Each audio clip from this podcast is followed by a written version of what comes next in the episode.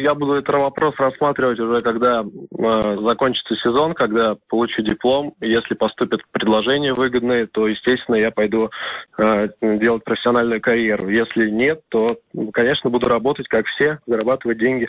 Как ваша жена смотрит на этот вопрос? Или она из тех людей, которые говорит, Стас, баскетбол это хорошо, но надо идти зарабатывать деньги, а детскую мечту уже стоит оставить? А, моя жена, она поддержит меня в любом случае, какой бы путь я ни выбрал. Поэтому э, здесь важно, что я сам понимаю, что нужно, э, я глава семейства, нужно зарабатывать деньги. Соответственно, если бы я пошел делать профессиональную карьеру, я также бы зарабатывал деньги. Если бы я пошел на обычную работу, то тоже буду зарабатывать. Соответственно, здесь все зависит от меня.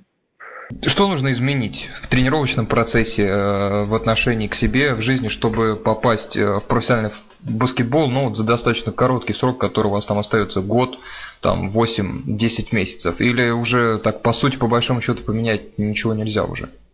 Наверное, кардинально изменить нечего, есть только какие-то доработки. Возможно, нужно в тренировочном процессе на гораздо большем э, импульсе работать, чтобы прям уже пульс зашкаливал, броски, чтобы делать на пульсе, потому что профессиональный баскетбол уже на более высоких скоростях, э, более быстро принимаются решения.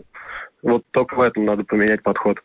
Молодым игрокам вот сейчас э, нравится себя обманывать, что когда они э, после тренировки часик-полтора побросают, то, что это какая-то индивидуальная работа серьезная, направленная на повышение себя.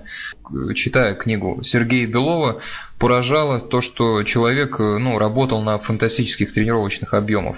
То есть уже в школе ему было понятно, что нужно закачивать ноги, и прыжковые функции ног, что нужно было работать над броском, чтобы компенсировать недостаток атлетизма. То есть там шла ну, фантастическая тренировочная работа. В вашем случае ваш организм, ваша сила воли позволяет работать по 8, по 9 часов в день в зале?